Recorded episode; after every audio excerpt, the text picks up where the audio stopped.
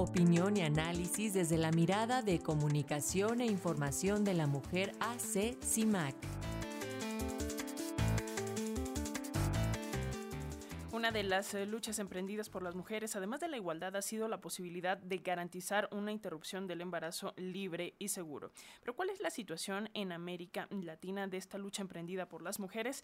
Sobre este tema tenemos el comentario de Sirenia Celestino Ortega de Comunicación e Información de la Mujer Asociación Civil, CIMAC. Adelante, Sirenia, te escuchamos.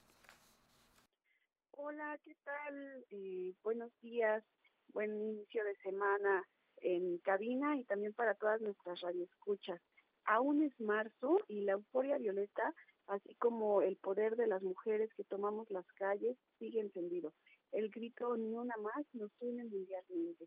Y las violencias contra las mujeres son diversas y es el cuerpo el primer lugar para el que exigimos libertad. Así la demanda por el aborto seguro, libre y gratuito toma una mayor relevancia.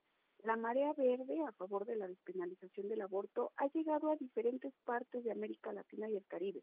Tenemos países donde el aborto está penalizado, hay regiones donde las mujeres pueden interrumpir su embarazo solo bajo ciertas circunstancias y hay países donde las mujeres no pueden solicitar un aborto bajo ninguna circunstancia. Hoy revisaremos el caso de México, El Salvador y Honduras. De acuerdo con la Organización Mundial de la Salud, se calcula que anualmente en el mundo se realizan 25 millones de interrupciones de embarazos inseguros, provocando que el aborto sea una causa o la principal causa de muerte materna, lo que podría ser prevenible si no fuese penalizado y criminalizado. En México, el periodismo feminista ha acompañado el avance de los derechos humanos de las mujeres para demostrar que el aborto es un derecho de todas y su acceso es el resultado de la movilización de las mujeres.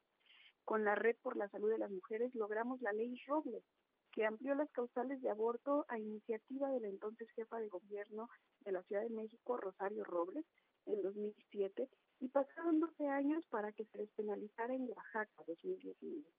Hacemos lecturas regionales como la Marea Verde Argentina, de aquel diciembre 2020 que anunciaba, anunciaba un 2021 como un gran año para los derechos de las mujeres. Y así fue, siguieron Hidalgo, Coahuila, Veracruz, Baja California y Colima en 2021, Sinaloa, Guerrero, Baja California Sur y Quintana Roo en 2022. Pero vamos a El Salvador, que justo ahora nos exige defender el acceso al aborto. Beatriz, una mujer que nació en una comunidad rural en una situación de pobreza extrema, a sus 19 años fue diagnosticada con lupus.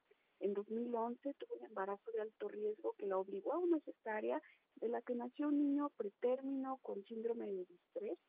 Eh, y en 2013, con un segundo embarazo de alto riesgo de 11 semanas, acude al hospital por lesiones vinculadas al lupus y un ultrasonido reportó una malformación congénita, conocida como anencefalia.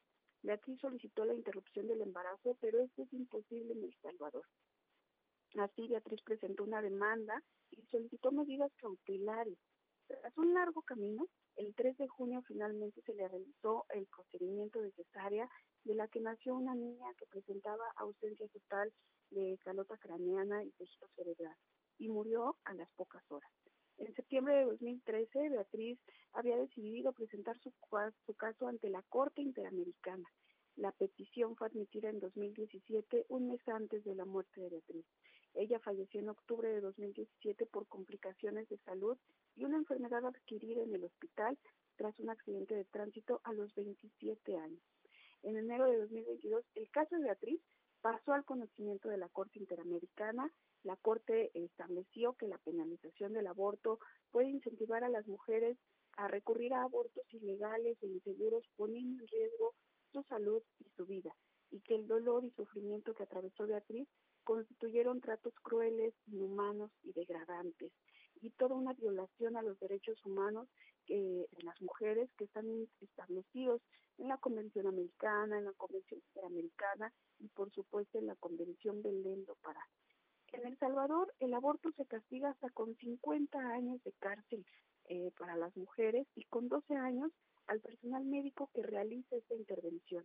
Como Seji lo ha explicado, una de las peticionarias de la audiencia ante la Corte Interamericana, el litigio de Beatriz es una oportunidad para que El Salvador revise su normativa que prohíbe la interrupción del embarazo y penaliza a las mujeres y al personal médico que lo practique. La audiencia pública se llevará a cabo en San José, Costa Rica, este 22 y 23 de marzo, así que estaremos pendientes.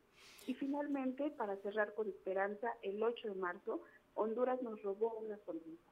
Después de 13 años de prohibición, Xiomara Castro, presidenta de Honduras, anunció el uso y la comercialización de la píldora anticonceptiva de emergencia que se puede conseguir gratis en los centros de salud y sin receta en las farmacias como cualquier otro anticonceptivo.